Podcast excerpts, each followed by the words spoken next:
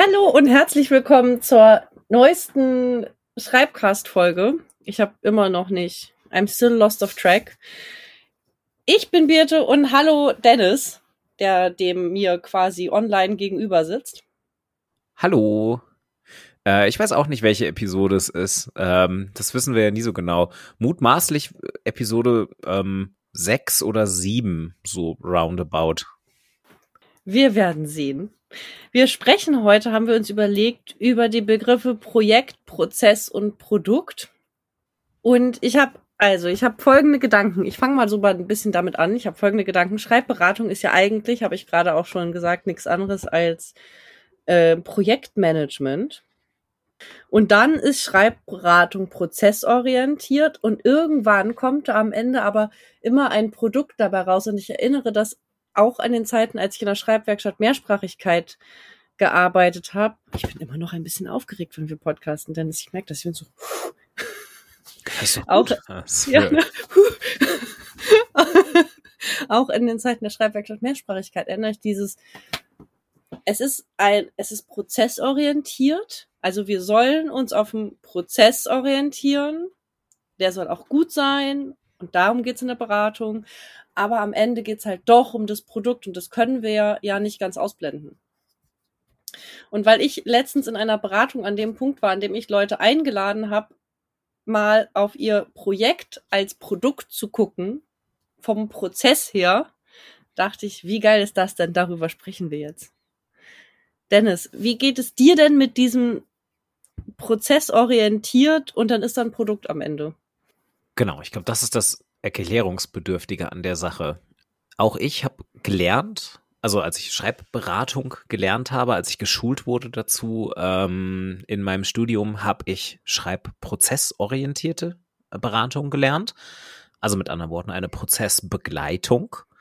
Aber du hast völlig recht, am Ende kommt ein Produkt dabei raus. Und ähm, irgendwo findet also offensichtlich diese Transformation statt, ähm, dass man halt den Schreibprozess hat, von dem wir ja auch schon immer mal wieder gesprochen haben, auch in vorherigen Episoden schon, und dass dieser Schreibprodukt ein Text, äh, Schreibprozess, ein Textprodukt entstehen lässt.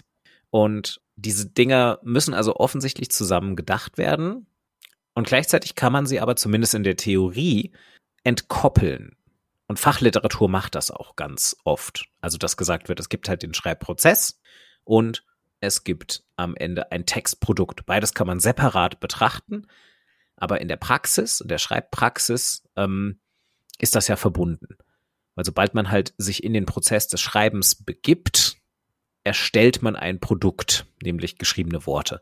Und das alles kann ein Projekt sein, um deinen dritten Begriff noch reinzukriegen. Das ist das, wo ich wahrscheinlich am weitesten von weg bin oder wo ich, wo ich glaube ich nicht sofort zustimmen würde, dass dieser Projektgedanke, also ich glaube, da kommt so ein bisschen aufs Wording an. Ich glaube, da kommt es einfach nur darauf an, aus welche Richtung man halt eben auch Schreibberatung denkt. Weil ich würde sagen, so ja, so Projektmanagement kann ein wichtiger Teil einer Beratung sein. Ich würde mich aber auf keinen Fall als Projektmanager bezeichnen. Ich verbinde damit ein bisschen was anderes. An welcher Stelle würdest du denn sagen, ist Projektmanagement ein Teil von Schreibberatung und an welcher Stelle würdest du sagen, ist Schreibberatung mehr als Projektmanagement und ist das mehr, ein, ist es das richtige Wort an der Stelle? Verwenden würde ich den Begriff relativ dezidiert dafür, wenn ich in meinen Beratungen über Zeitmanagement, über Zeitplanung spreche und dann erkläre ich quasi Leuten immer gerne oder dann, dann versuche ich mit Leuten wirklich über das ganze Projekt nachzudenken und das in den Zeitraum einzupassen, der zur Verfügung steht für das Schreiben. Da geht es ja ganz oft um zum Beispiel Hausarbeiten, die in der vorlesungsfreien Zeit geschrieben werden müssen, Abschlussarbeiten, die in einem bestimmten Zeitrahmen geschrieben werden müssen, Dissertationen, die in einem bestimmten Zeitrahmen geschrieben werden müssen und man muss sich Zeit dafür schaffen. Und da bekommt es diesen Projektmanagement-Part, Projektplanungspart. Ob mehr der richtige Begriff ist, weiß ich nicht genau. Ähm, ich würde auch sagen, es ist nicht, weder ist Schreibberatung mehr als Projektmanagement, aber auch umgekehrt ist ähm, Projektmanagement auch nicht nur mehr als Schreibberatung. Es ist was anderes.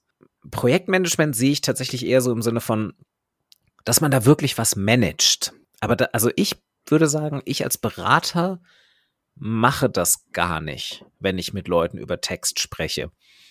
Also die Leute managen sich eher selbst. Also und da will ich sie ja auch hinkriegen. Ich habe dir schon wieder so fasziniert zugehört, weißt du. Ich habe letztens gedacht, ähm, tatsächlich finde das nämlich wirklich einen spannenden, äh, ein spannendes Thema. Ich habe letztens äh, wieder gedacht, ich weiß, ich bin ja total anfällig für dieses FOMO, Fear of Missing Out, dieses, äh, ah ja, warte, ich brauche noch unbedingt diese eine Fortbildung und dann und so. Mhm. Äh, dachte, oh, vielleicht muss ich einfach noch was im Bereich Projektmanagement machen und das fehlt mir noch in meiner Schreibberatungs, in meinem Schreibberaterinnen-Dasein. Denkst du nicht, also das habe ich jetzt gerade bei dir gehört, so Projektmanagement und Zeitmanagement ist nicht aber Projektmanagement auch noch mehr als Zeitmanagement? Ja, mit Sicherheit. Und hat somit auch mehr Überschneidungspunkte zum, zur Schreibberatung als das? Ich glaube, Projektmanagement, ohne dass ich jetzt irgendwas in die Richtung studiert hätte oder berufliche Erfahrung in diese Richtung hätte, ich würde sagen, Projektmanagement hat noch ganz, ganz viele Punkte, die einfach mit einer Schreibberatung nichts zu tun haben. Also bei Projektmanagement denke ich tatsächlich irgendwie an so eine Art Wirtschaftsberatung, Unternehmensberatung etc. Und mir geht es dann eher so darum, dass wirklich bei einem Projektmanagement auch so auf Kosten-Nutzen-Faktoren und auf Benefits und Outcomes und ähnliches geachtet wird. Ja, aber das passt doch total zur Schreibberatung. Nämlich, also pass auf, darf ich? Ja, klar.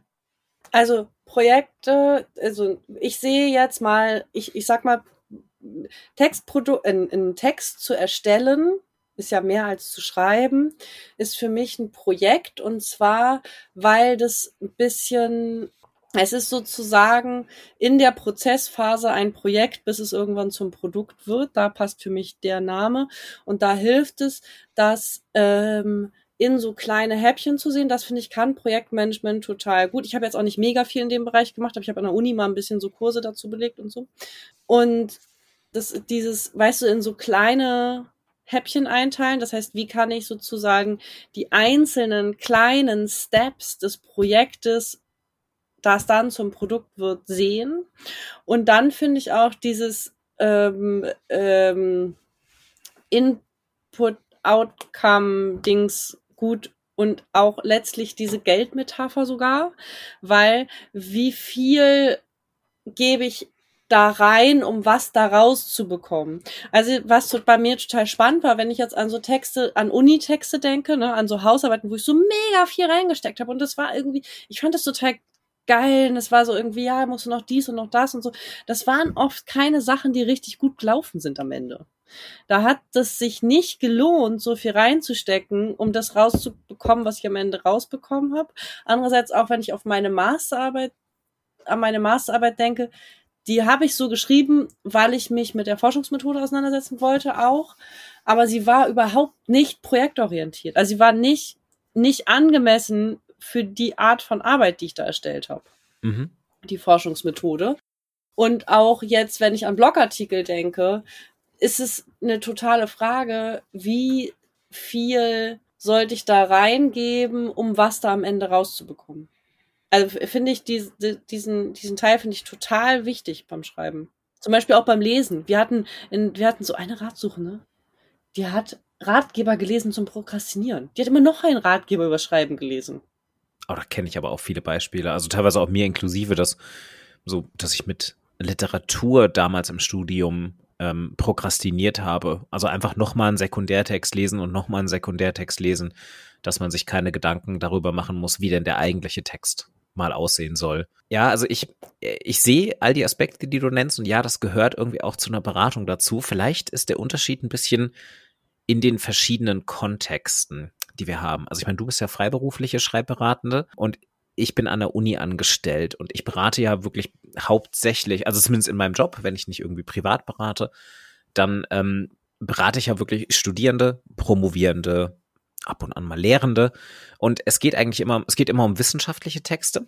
Und in meiner Position, eingebettet in ein Schreibzentrum an der Uni, ähm, bringe ich den Leuten ja unter anderem halt auch wirklich ähm, so halt Methoden des wissenschaftlichen Schreibens und des korrekten Arbeitens bei. Und vieles davon, also bei vielen der Beratungen, die ich habe, stellt sich dieser Kosten-Nutzen-Faktor nur sehr bedingt, weil es da dann halt darum geht, dass man einen Text schreiben muss, für den man eine Note bekommt, damit man einen bestimmten Studienabschluss erhält. Ja, aber geht es da nicht genau um Kosten-Nutzen? Also wie viel tue ich rein, um eine bestimmte Note zu bekommen? Also um das Outcome, Outcome Note. Also es gibt nicht, weißt du, der, der Nutzen ist da nicht Money, Money, Money. Ja. Aber es ist eben doch, also irgendwie, es ist halt die Mhm. Note, die ich als Reward bekomme und reinstecken tue ich halt Zeit. Genau, aber dann arbeite ich ja non-direktiv. Also in dem Sinne von, ich sag den Leuten ja nicht, mach das mal nicht. So, mach mal nicht die empirische Studie, weil die lohnt sich nicht für das, was du machst. Es lohnt sich für eine Bachelorarbeit nicht. Ähm, ich spreche mit den Leuten über Umfang und, und, und Eingrenzung und helfe ihnen dabei. Aber ich bin nicht die Person, die am Ende sagt, naja, ich würde dir empfehlen, das so oder so zu machen oder so oder so nicht zu machen. Weil das halt nicht der Sinn von einer ähm, akademischen Schreibberatung ist. Ich glaube aber auch nicht, dass man das so machen musste dann. Also weißt du, ich glaube, ich habe halt eher so. Aber das ist mein Verständnis halt, wenn wir wieder bei Projektmanagement sind, dass da schon quasi ein Experte von außen sagt, ich empfehle Ihnen, diesen Prozess so und so zu gestalten. Ja, ich glaube tatsächlich, so ist es auch nicht mehr. Also ich glaube tatsächlich, so ist es nicht mehr, wirklich. Aber ähm, ja, so kann es sein. Aber ich habe auch eher daran gedacht, in meinem Kopf war, habe ich jetzt tatsächlich eher Projektmanagement als Tool gedacht. Weißt du, dass du sozusagen dann als nächsten Schritt, gerade wenn du, man, es gibt doch diese Beratung, wo du so eine Idee davon hast, dass vielleicht nicht zielführend ist oder dass die zu viel in die Richtung gehen oder in die Richtung. Weil also wir sind Menschen, wir haben so eine Impulse in uns und dann zu gucken, okay, lass mal noch mal auf dein Projektmanagement gucken. Und dann äh, erzähl mir doch mal von deinem Projektmanagement. Wie sieht denn das aus? Was machst du zuerst? Was machst du dann? Was denkst du, wie viel Zeit du für XY brauchst? Äh, wie viel Zeit lässt dir dein Leben überhaupt zur Verfügung, um das zu erreichen, was du erreichen möchtest oder musst? So habe ich gedacht. Genau, und das würde ich alles unter Zeitmanagement subsumieren. Weil das Hm. sind genau wieder diese, das ist wieder genau der Aspekt, wo ich mit Leuten genau darüber spreche, passt das zeitlich.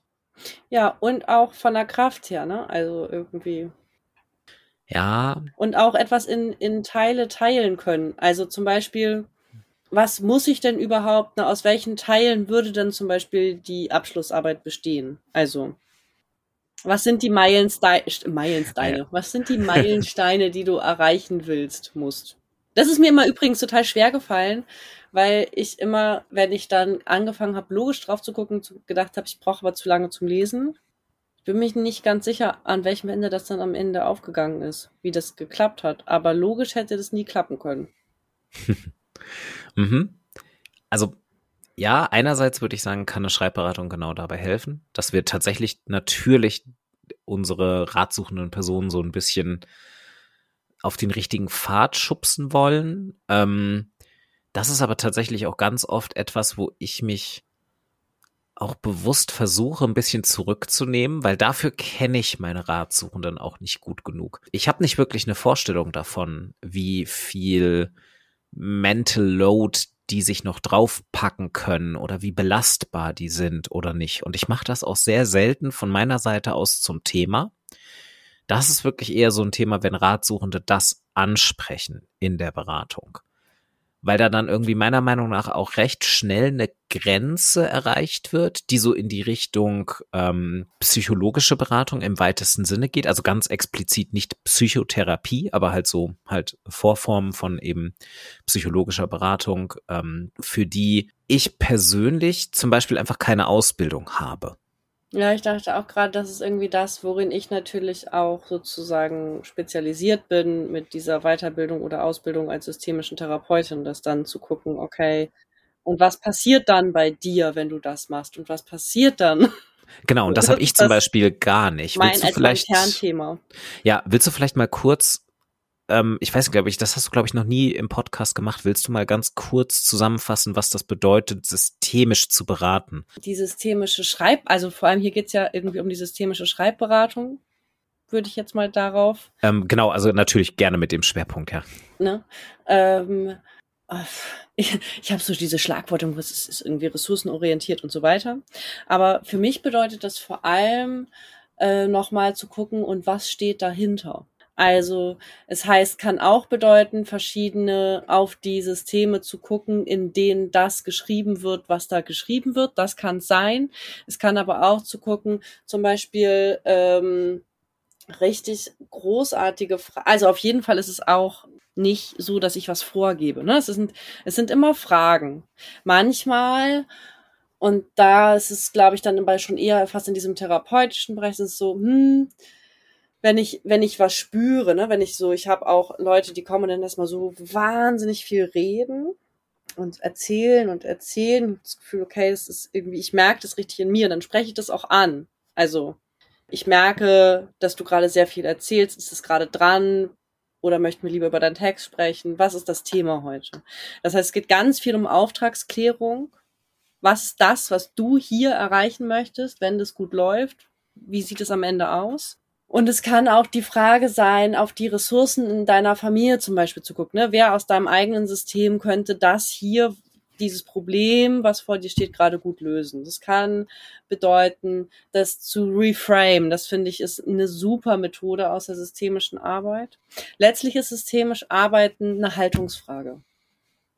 Das heißt, der Mensch, der mir gegenüber sitzt, der kann das lösen. Ne? Letztlich wie, wie personenzentriertes Beraten nur das, glaube ich, ergänzend dazu ist im Systemischen, dass ich es halt, dass ich den Menschen noch sehe in einem, in einem, in einem Komplex. Ganz oft in Dreiecken oder so, dass ich gucke, irgendwie, das hat auch oft was. Ich merke momentan, dass mich total das Thema Beziehung zum Text fesselt, zum Beispiel. Auch Gefühle, die wir damit reinbringen.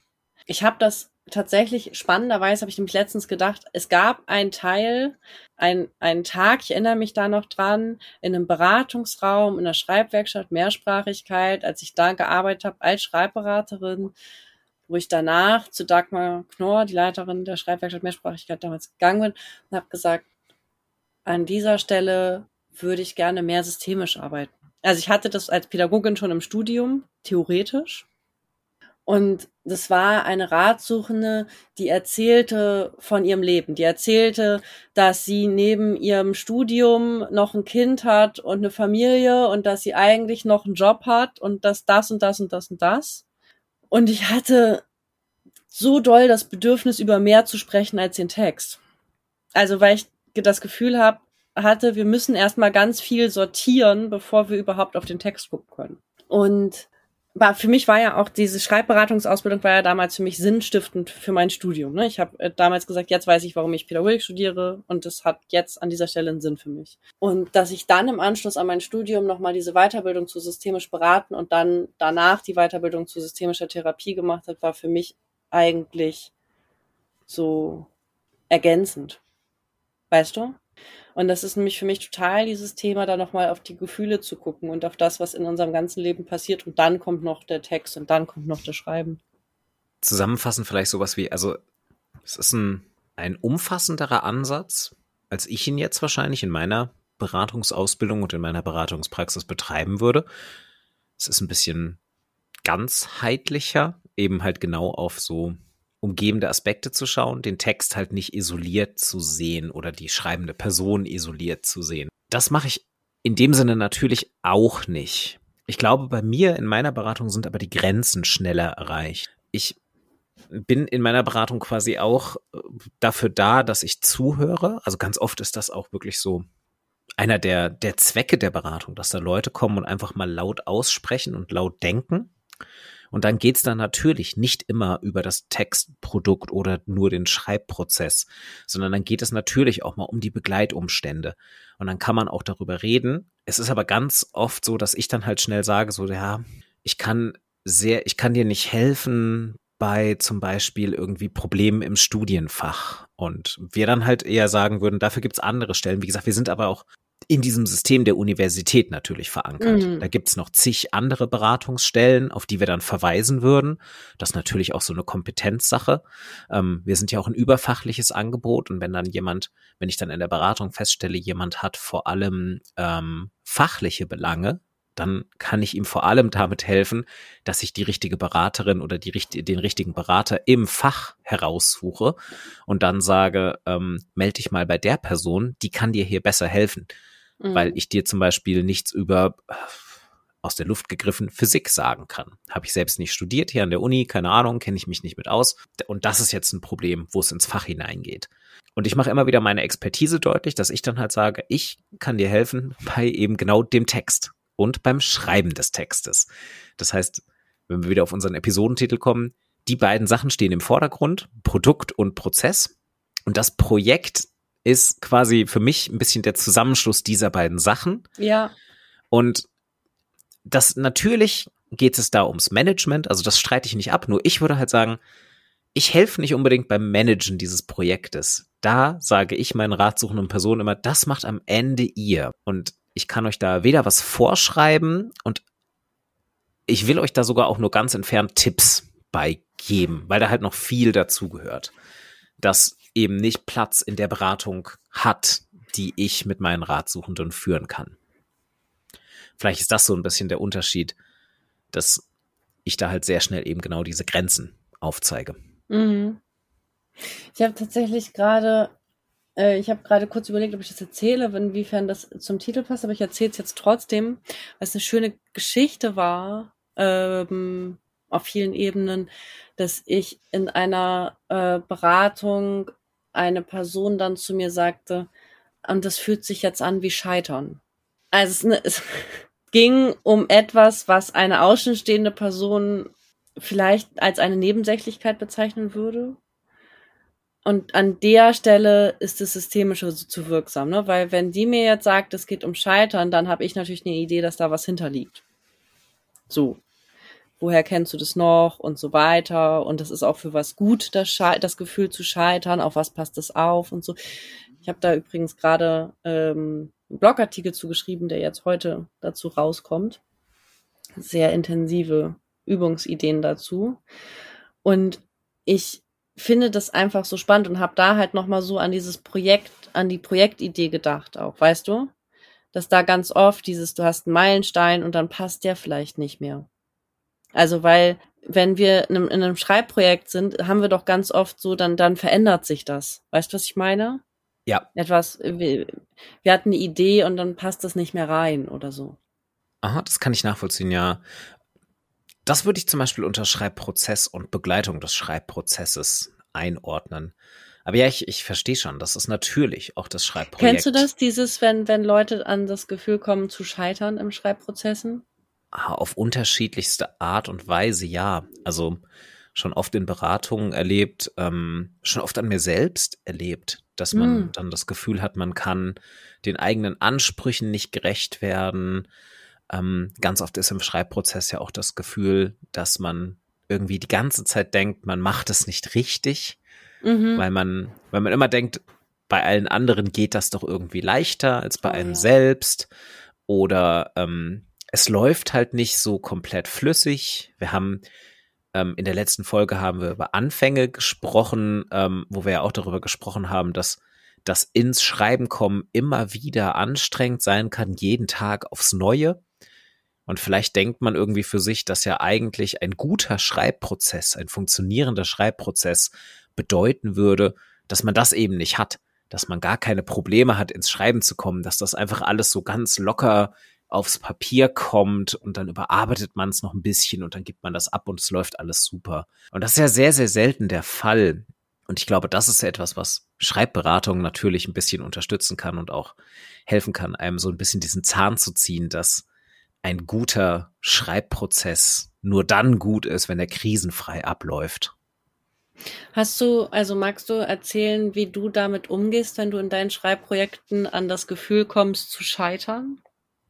Unterschiedliche Strategien. Einmal nutze ich natürlich den Wissensvorteil, dass ich dann innehalten kann und quasi einfach auf mein Wissen als Schreibberater schauen kann und mir dann verinnerlichen kann, dass das eben nicht Scheitern ist. Das funktioniert aber auch nicht automatisch. ist ganz wichtig dazu zu sagen. Das ist, glaube ich, auch so ein Miss, so ein Irrglaube, dass man nur, weil man Schreibberater ist, denkt, dann kann man halt ja easy schreiben. Ich glaube, da haben wir in unserer allerersten Folge schon drüber ja. gesprochen, dass das nicht der Fall ist. Ähm, das heißt, auch ich muss beim Schreiben immer wieder innehalten und dann mal so einen reflexiven Schritt einbauen. Und das kann quasi auch für andere passieren. Da sind wir dann, glaube ich, wieder, ja, okay, dann sind wir eigentlich auch wieder beim Projektmanagement. Einfach mal so innehalten, mit dem eigentlichen Schreiben aufhören und dann schauen, was man schon geschafft hat. Ähm, das kann kleinteilig sein, sich einfach so die letzten Arbeitsschritte angucken, die man schon geleistet hat. Das kann bis zum Ende zurückgehen und großflächiger sein, dass man wirklich dann einfach guckt, wie viel Literatur habe ich denn schon gelesen? Was habe ich denn schon alles herausgeschrieben aus der Literatur? Wie viel Notes habe ich mir gemacht? Wie viel Zitate? Was habe ich an Text produziert? Welche Ideen habe ich mir aufgeschrieben? ähm, da ist ja, da gehört ja ganz, ganz viel dazu, was nicht zum eigentlichen Textprodukt zählt, was dann am Ende das, äh, das Endprodukt sein soll. Also der Schreibprozess pro und das ganze Schreibprojekt ja. besteht ja aus viel mehr als dem Textprodukt, das am Ende rauskommt. Auch geschriebenem in der Regel. Ich würde mal sagen, die wenigsten schreiben so, dass alles, was man schreibt, am Ende auch veröffentlicht wird, in welcher Form auch immer, abgegeben, ja. publiziert, sondern da ist ja ganz viel da sind ja ganz viele so Stütztexte dabei, Paratextuelles und da ist auch ganz viel Ausschuss dabei. Zeug, was man schreibt, was man dann entsorgt oder was man einfach irgendwo ablegt, aber was nicht zum eigentlichen Projekt gehört. So, das alles sich bewusst machen. Ähm, das kann schon mal helfen, dass man dann sagt, ich habe eigentlich schon recht viel geschafft. Ich muss mich jetzt hier irgendwie nicht selbst geißeln. Ich schlafe drüber und dann geht's morgen frisch weiter. Wenn das nicht funktioniert, wäre eine praktische Technik den Schreibprozess zu verändern, mit einer anderen Methodik weiterschreiben, mit einer anderen Strategie weiterschreiben. Und auch hier kann man an beiden Punkten anknüpfen, nämlich entweder den Prozess verändern, dass man sagt, ich ändere jetzt mein Schreiben, oder aber an einen anderen Punkt im Produkt springen, also unchronologisch schreiben. Zum Beispiel, ich schreibe an einem Theorieteil für einen Artikel und ich komme da jetzt einfach nicht weiter. Ähm, ich krieg nicht die richtige Zusammenstellung der Literatur hin, das liest sich alles nicht richtig, dann ist es vielleicht eine Idee zu sagen, na gut, dann springe ich jetzt tatsächlich erstmal zu meinem Praxisteil und schreibe dort und führe aus, wie ich selbst meine Methodik designt habe oder was ich durchgeführt habe oder welche Ergebnisse ich habe. Hauptsache, ich kann erstmal weiterschreiben an einer frischen Stelle. Das wäre, das wären zwei Strategien. Ja, ich habe tatsächlich auch äh, gesagt letztens, äh, dass das hilft, wenn ich mit einem Projekt hänge. Ne? Das ist ja diese Strategien, die du gerade gesagt hast, das hilft ja auch total, wenn man in so einem Projekt, in so einem Schreibprojekt im, im hängt, irgendwie nicht weiterkommt, dann hilft es, irgendwas anderes dazu zu tun, ne? Wie, äh, ach, keine Ahnung, an der Uni habe ich dann gesagt, irgendwie Texte kopieren, weißt du? Oder einscannen. Also, oder in diesem Fall habe ich gesagt, Bilder raussuchen die zur Veröffentlichung genutzt werden. Also dann habe ich tatsächlich gesagt, vielleicht ist es auch ein Schritt aus dem Projekt etwas Produktigeres zu machen. Und ich habe jetzt gerade vorhin dazu nochmal diese Anfangsfolge erwähnt, hast auch gedacht, weißt du, diese Anfangseuphorie, ne, von, ah ja, jetzt, jetzt mache ich was richtig Geiles. Das ist ja auch nochmal ein Schritt von da zu und jetzt ist es mein Projekt. Und dann ist es am Ende mein Produkt. Genau, und das ist dieser, ich glaube, das ist wirklich ein guter Punkt, dieser Produktgedanke, also dass es sich nach einem Produkt anfühlt, der kommt wahrscheinlich bei den meisten Schreibenden erst relativ spät. Weil das hängt wahrscheinlich auch mit einer gewissen Menge an produziertem Text zusammen. Ganz am Anfang ist es ja erstmal nur eine Idee, ein Thema. Und wenn man anfängt daran zu schreiben, dann ist es erstmal der Schreibprozess vor allem, den man spürt und den man wahrnimmt, weil man schreibt, weil man liest, weil man drüber nachdenkt. Aber es ist entweder am Anfang halt sehr, sehr wenig Text oder es ist noch gar kein Text, sondern das sind irgendwelche Textschnipsel. Und es ist relativ schwer, das als das eigentliche Produkt zu sehen. Und da ist vielleicht dieser Projektgedanke ganz hilfreich. Also eigentlich gefällt mir das sogar recht gut. Ich glaube, im, im privaten Schreiben habe ich das auch deutlich mehr, dass ich so denke. Also wenn ich zum Beispiel für, ähm, für Rollenspiele schreibe, weil ich da viel mehr Arbeitsschritte habe und weil die auch multimedialer sind, weil ich da dann in der Regel nicht einen Text schreibe, sondern ich dann zum Beispiel verschiedene Charaktere anlege und die kriegen alle ihre eigene Textdatei.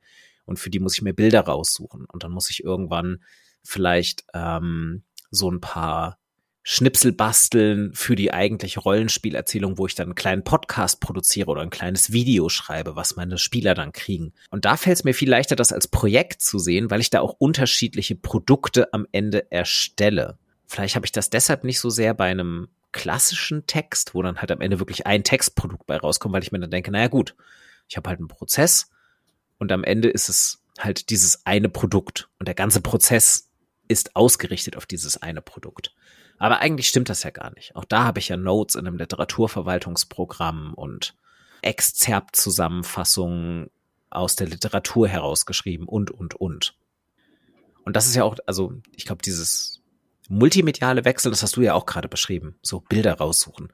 Das kann, glaube ich, auch gut sein. Also wenn einen der Text nervt, warum man nicht weggehen vom Text? Irgendeine Möglichkeit gibt's immer. Dann kann man ja sagen, okay, ich lese einfach erstmal noch einen Text. Man hat fast immer irgendwas, was man noch lesen kann zur Recherche. Oder aber man sagt, na gut, ich mache halt mal andere Sachen. Geht zum Beispiel in die Schreibberatung und spricht mit jemandem über den Text. Ja, allein, ja, oder nicht in die Schreibberatung, so man, man spricht in der WG-Küche über den Text. Ja. So auch völlig in Ordnung, wenn, wenn man irgendjemanden findet, der einem zuhören möchte.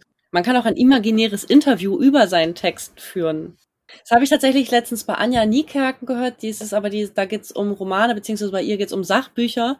Und die tut sozusagen mit einem Headset so, als ob sie telefoniert und redet dabei beim Spazierengehen mit ihren Hunden über ihren Text, über ihr Buch kann auch auf jeden Fall schon eine geile Idee. komplett ausreichen. Genau, also es kann auch ein Selbstgespräch sein, wenn man sich drauf einlässt. Absolut, weil das Wichtige ja tatsächlich nur ist oder der, der Katalysator ist, dass man laut über seinen Text nachdenkt und dem Moment, wo man es ausspricht, man es halt auch in Sätze kleiden muss. Und das ist schon mal ein bisschen geordneter, als wenn man die ganze Zeit nur darüber nachdenkt. Ich habe gerade noch mal dieses, weißt du, du sagtest, die äh, Produktidee kommt relativ, der Produktgedanke kommt relativ spät. Ja. Ähm, und ich glaube halt, dass das auch ein totaler Schutz sein kann. Ne? Das ist ähm, erstmal ist es ja nur so ein Projekt.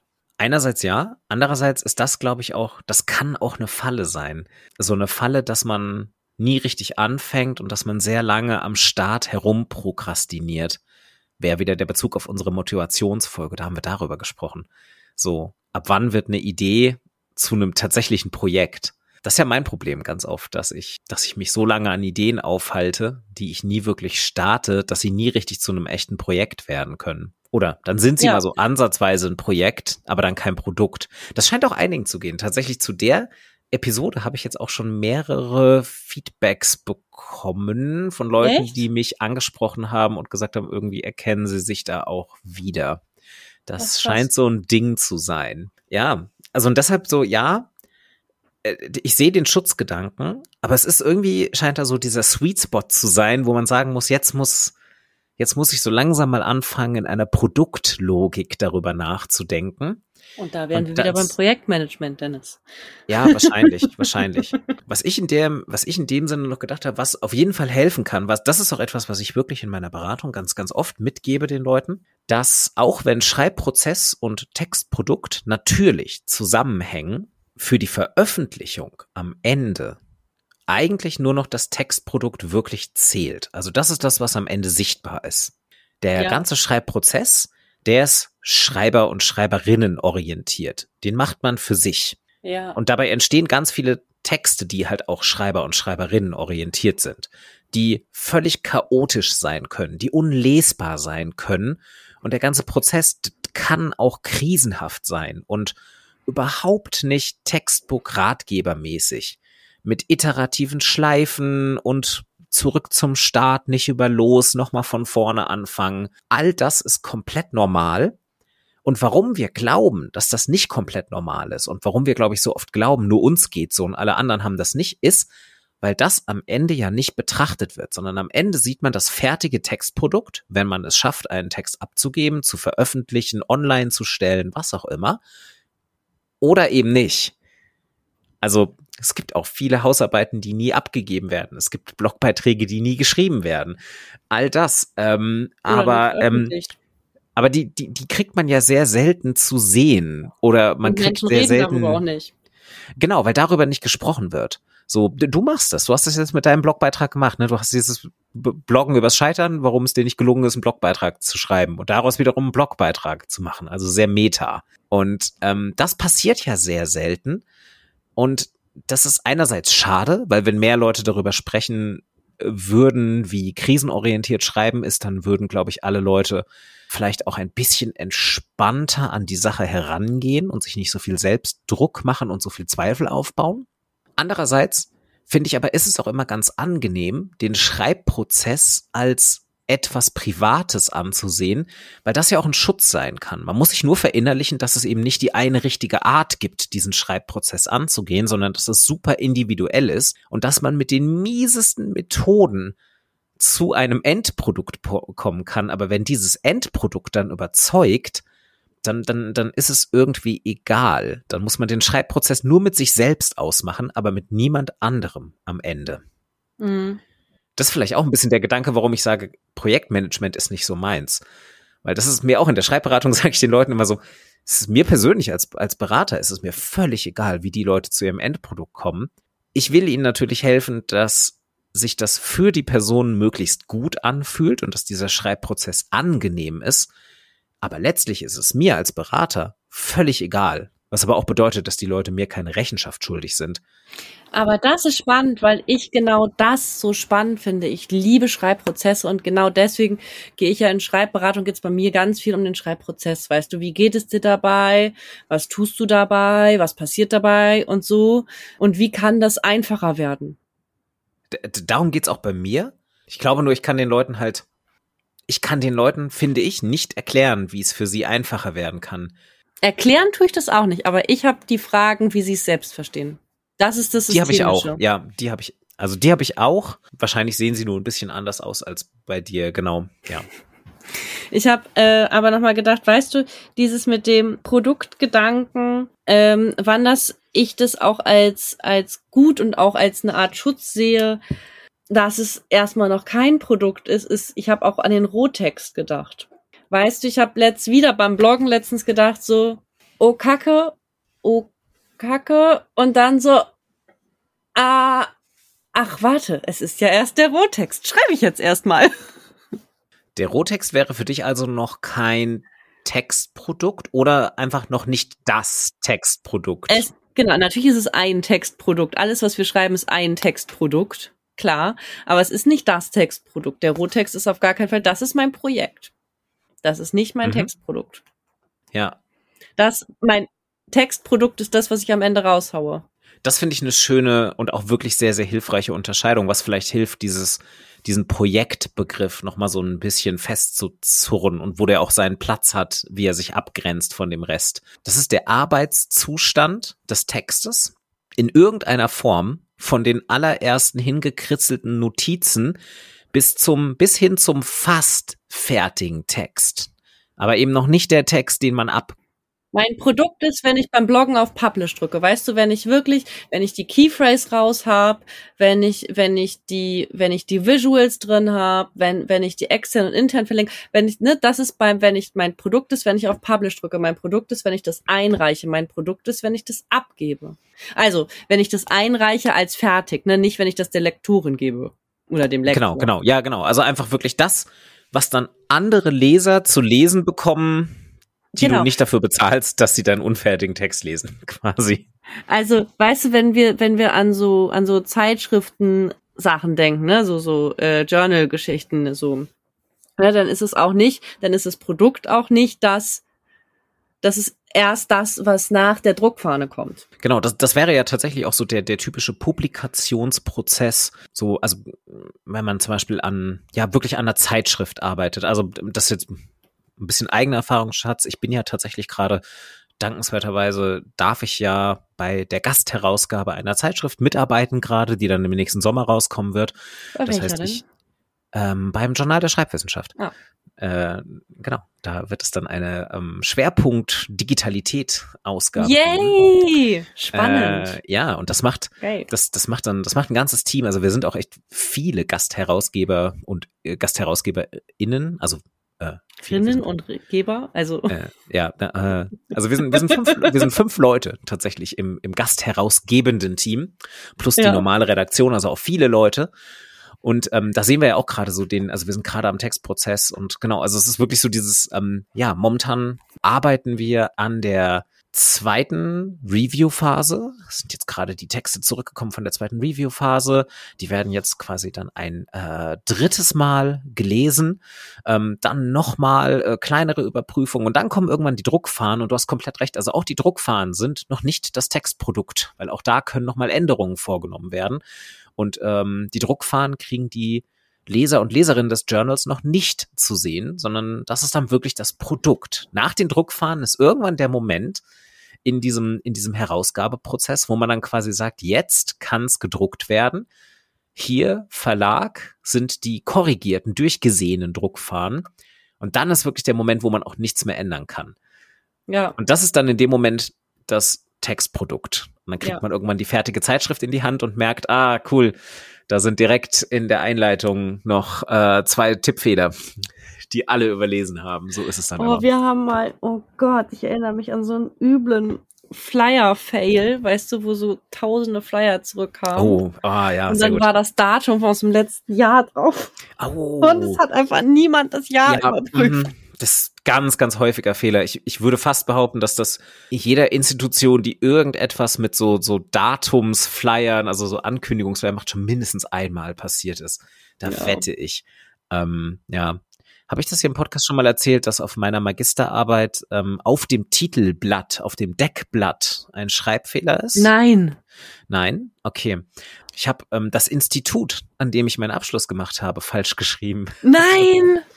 Ich, ähm, ich habe Oh ja Kinder. Gott, ich hätte nicht schlafen können, wochenlang. Ich hätte gedacht, dafür falle ich durch. Oh Gott. Ja, ja, es war auch echt unangenehm. Ich habe es auch wirklich erst gemerkt, als ich die Exemplare aus der Druckerei abgeholt habe. Und das war auch wirklich mehr oder weniger der Tag, an dem ich das einreichen musste. Also es war keine Möglichkeit mehr. Wäre mir auch zu teuer gewesen, um ehrlich zu sein, da dann nochmal zu sagen, jetzt nochmal vier neue Exemplare drucken. Aber ich habe quasi, ich habe ja Kinder- und Jugendliteratur studiert, das ist mein, das ist mein Fach, aber, und dann würde man ja vermuten, dass das Institut, an dem ich studiert habe, das Institut für Kinder- und Jugendbuchforschung ist. Ist es aber nicht. Es ist einfach nur das Institut für Jugendbuchforschung. Das Schade. heißt, auf meinen, auf dem Deckblatt meiner, meiner Magisterarbeit einfach nur nett. steht einfach ein Institut, das es so nicht gibt. Zumindest nicht an der Goethe-Universität. Ich wurde von Nein. niemandem darauf angesprochen. Weder von der Prüfungskommission noch von meinem Professor, der die Arbeiten gelesen hat. Der der Leiter dieses Instituts war damals. Oha, Sie haben es alle nonchalant übergangen. Oder aber niemand hat auch nur einen Blick auf das Deckblatt geworfen. Das Deckblatt geworfen, ja geil. Das ist auch eine gute Theorie, ja. Ich hatte gerade noch einen Gedanken, aber jetzt ist er weg, deswegen war er wahrscheinlich nicht so wichtig. Projekt, Prozess, Produkt. Ich finde, wir haben das ganz gut gestaltet heute und äh, würde sagen, der Projektbegriff kann helfen auf dem Weg zum Produkt. Ach ja, ich weiß, was ich sagen wollte. Das war nämlich voll der Mega-Gedanke noch. Pass auf. Okay, Achtung. jetzt bin ich gespannt, was kommt. Das Okay, ich bin Deswegen bereit, ist, es abzuhypen. Deswegen ist es so unfair, was äh, Menschen in der Schule beigebracht wird. Weil da ist so das, was sie abgeben, das ist, wird so, das ist dann das Produkt, verstehst du, aber es ist niemals den, den Prozess durchlaufen. Und es wird Menschen in der Schule beigebracht, dass wir schreiben sofort ein Produkt. Wir schreiben sozusagen das Produkt. Ähm, ja, Und das finde ich so mega unfair. da kann ich wirklich voll mitgehen. Das ist wirklich, äh, das erkläre ich auch. Ich mache ja, ich mache ja auch nicht nur ähm, Deswegen brauchen Schreibberatung. wir Schreibberatung an der Uni übrigens. Deswegen. Ähm, genau, aber ich mache ja auch, deswegen brauchst du zum Beispiel auch Kurse. Ich mache ja auch äh, Schreibkurse. Ich mache ja nicht nur individuelle Beratung, ich mache ja zum Beispiel auch so Workshops für Leute, die ähm, wirklich frisch an die Uni kommen. Ich habe an der Uni Bonn habe ich wirklich Vorkurse gemacht, eigentlich eine sehr, sehr clevere Erfindung, so diese, die du halt wirklich quasi direkt vor deinem ersten Semester bekommst. Und da konnte ich den Leuten auch so ein bisschen den Kopf waschen. Das klingt jetzt wie es. Ich meine, ich erzähle dir nicht, wie es richtig geht, aber ich konnte den da den Kopf waschen. Ja, da habe ich ein bisschen mehr, also das ist was anderes als in in, als in der individuellen Beratung. Da, da habe ich wirklich auch genau das versucht, also so ein bisschen den Leuten zu sagen, so ihr seid jetzt an der Uni und ihr werdet, was das Schreiben angeht, tatsächlich relativ schnell sehr stark umdenken müssen. Weil eben genau das, was du sagtest, an der Uni, die lernen müssen, ihren Schreibprozess zu finden. Und das ist aber auch das Unfaire an der Universität inzwischen durch eben die Bologna-Reformen und so, dass dieser Text ist Produkt und nur das zählt, Gedanke sich ja eigentlich inzwischen auch ganz, ganz stark in die Uni eingeschlichen hat, weil ja vom ersten Semester an alles benotet ist. Ich glaube, Ja. wir beide haben noch, ich, ich weiß gar nicht, wie es bei dir Nein. war, aber wir beide haben noch relativ gleich studiert, dass wir quasi noch, hast du einen Magister oder einen Master? Nee, du hast nee, einen habe einen Masterabschluss, aber Master. Genau, weil ich ja in England angefangen habe zu studieren. Ah, richtig, genau. Und ich habe ja noch einen Magisterabschluss. Und bei mir war es ja so, eigentlich nur meine, nur meine Magister und meine Zwischenprüfung waren tatsächlich Noten, also in der Germanistik. Und meine ganzen Hausarbeiten, die ich im Laufe meines Studiums geschrieben habe, waren ja einfach nur, ich musste bestehen. Also alles unter einer 4.0 war erstmal easy, um im Studium weiterzukommen. Und das hatte noch diesen Übungscharakter mit viel, viel mehr Fokus auf den Prozess des Schreibens, weil ich mich auch ausprobieren konnte, weil ich auch einfach mal Texte schreiben konnte, wo ich nicht die ganze Zeit Angst haben musste, dass wenn ich da irgendwie keine 1,3 kriege, mindestens, ich mir meinen Studienschnitt komplett versaue. Das hat man an der Uni inzwischen ja auch nicht mehr. Die Leute haben eigentlich vom ersten Semester an Notendruck und das ist eigentlich auch schon wieder eine relativ verschulte Situation, die für so Schreiberfahrung und das Schreiben lernen in einem komplexen System ja auch nicht unbedingt förderlich ist. Ja, und es hat nichts damit zu tun, worauf es eigentlich vorbereiten soll. Ne? Ich soll, ich meine, es soll also als wissenschaftliche Ausbildung, wenn man das mal so sagt. Ich finde, Uni ist ja eigentlich gedacht als wissenschaftliche Ausbildung. Ist das ist eine Hausarbeit letztlich die Vorbereitung auf einen auf einen Zeitschriftenbeitrag. Und da würde es, wie wir gerade gesagt haben, niemals so laufen, dass du das schreibst und abgibst und bam, so. Außer du hast irgend so ein unseriöses Journal, in dem du halt einfach mal irgendwie 6000 Ja. Euro zusätzlich zur Einreichung deines Artikels zahlst. Ja. Die drucken dich dann vielleicht auch ohne Review-Prozess ab. Ja, ja, stimme ich dir voll zu. Und es ist halt wieder so, also das jetzt wird, da, da ist man jetzt schon ganz tief in Hochschul- und Schulpolitik drin. Ähm, Kann das ja ist mal natürlich passieren, auch irgendwie nicht. Ja, äh, das ist, ich glaube, das ist auch ein Thema, was einfach, was jetzt auch nicht einfach gelöst werden kann im Sinne von, na, dann machen wir das halt anders. Die Betreuungssituation ist nicht Naja, gut ich genug. Also du kannst kenne als, da ja jemand, die hat mal, ich sag jetzt den Namen, glaube ich nicht, die hat was total Großartiges gemacht. Und zwar hat sie als Dozentin im Bereich Germanistik ihre die Studierende denn die Studierenden des äh, Seminars aufgefordert, den ihren Zwischenstand zu schicken. Also sie hat gesagt, gebt es ab, ich gucke es mir an, sag, wo ihr auf einem guten Weg seid, wo ihr nochmal überarbeiten könnt, so, ne? Und wollte denen das dann zurückgeben und das wäre absolut nicht benotet worden. Es hat niemand in Anspruch genommen. Niemand. weil die Leute es nicht gewöhnt sind, weil die Leute es nicht, nicht wissen, wofür sie das machen sollen. Womit ich nicht behaupten will, dass die Person das nicht gut genug erklärt hat, aber vielleicht hätte sie es noch mehr reinhämmern müssen, warum die Studierenden das machen sollten. Und vielleicht kann man es den Studierenden nicht vorwerfen, wenn sie es nicht gewöhnt sind, Ja. ähm, dann, dann, dann wissen sie nicht, wofür wir das machen. Genau das erleben wir auch in Schreibworkshops, wenn wir quasi die Möglichkeit bieten, dort Texte einzureichen, die nichts mit einer Note zu tun haben, sieht man teilweise schon, dass diese Texte weniger ernst genommen werden und von vielen, auch von engagierten Studierenden, eher so als, naja, gut, muss ich halt als Studienleistung machen, um die Punkte zu kriegen, ist jetzt aber halt so ein Übungstext. Und auch das kann man den Studierenden überhaupt nicht vorwerfen, ja, wegen des Leistungsdrucks. wegen des Leistungsdrucks, weil die ihre, weil die ihre knappe verfügbare Zeit auf die Texte konzentrieren müssen, die am Ende benotet werden. Das äh, hat mal, das kann ich sagen, den Namen, ne? Tina, die hat nämlich mal, ich weiß nicht mehr, ein Jahr, ja, es ist in Amerika, ist ja mal ein Jahr, in Amerika studiert. Äh, und da hast du so eine krasse Fülle an Hausarbeiten, die du schreiben musst. Also so, weißt du, da würde einfach hier niemand mitkommen in deutschen, an deutschen Unis. Und da hast du halt ein ganz anderes, ein ganz anderer Gedanke. Es geht ums Raushauen. So, quasi. Und sie sagt, du hast, kriegst, musst dir ganz anders antrainieren, sowas zu schreiben. Mhm. Und da muss dann der Produktgedanke auch früher kommen, denke ich. Also, dass es ein Produkt wird, zumindest als Idee. Also kannst du nicht so sagen, hm, ja, jetzt ist es, jetzt fange ich mal an, dann wird es zu meinem Projekt und dann wird, also hast du natürlich irgendwie schon, aber es ähm, muss mehr so bam, bam, bam. Also du ernährst dich von diesen, wie heißen die, diese Käsedinger und dann, Cheese Strings? ja genau, diese Che- Che- Cheese. Oder noch schlimmer, so Käse aus, Sprühkäse aus der Dose. Mhm. Mhm. Und dann haust du einfach mal äh, Texte raus. Also ist halt auch eine geile Übung irgendwie, ne? Ja. Ich weiß nicht, ob die alle benotet werden und wie das läuft, aber also. Äh, äh, genau das kenne ich aber auch von Leuten, die quasi abroad studiert haben im, in angloamerikanischen Bereichen, also von Leuten, die in England mal irgendwie Auslandssemester gemacht haben, kenne ich auch genau das, dass man einfach eine unglaubliche Fülle an Termpapers schreibt, was wirklich nochmal anders ist.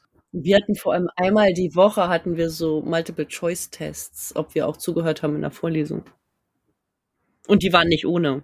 Ja, also ich kenne diverse Leute, die dann halt irgendwie für Germanistik oder Anglistik irgendwie auch nach England gegangen sind, die alle teilweise auch richtig, richtig viel Texte schreiben mussten, also Essays vor allem. Ich glaube, das ist über, über vieles von dem, was wir jetzt hier gerade jetzt so gegen Ende noch gesprochen haben, ich glaube, das sind, da haben wir ganz viel für diverse Folgen noch rausgezogen, nämlich allein erstmal dieser ganze Kontext schulisches Schreiben, was ja auch was ist, was wir durchaus hier im Podcast behandeln können, wo wir uns wahrscheinlich aber noch mal ein paar Experten dazu holen sollten, die tatsächlich Ahnung von schulischem Schreiben haben.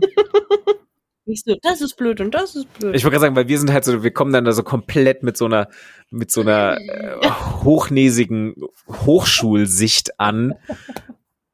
Und ähm, genau, also ich kenne auf jeden Fall ein paar Leute, die äh, inzwischen als Lehrer und Lehrerinnen tätig sind, ähm, die auf jeden Fall auch dafür nochmal passende Interviewgäste äh, hergeben würden. Ich finde, wir können auch noch mal mehr über, ja, dieses vor wann, wann ist der, also nee, darüber haben wir eigentlich gut gesprochen, wollte ich gar nicht. So als Wrap-up für heute, ne? Wir haben mega geil rausgearbeitet, wann wird es vom, vom Prozess zum Produkt?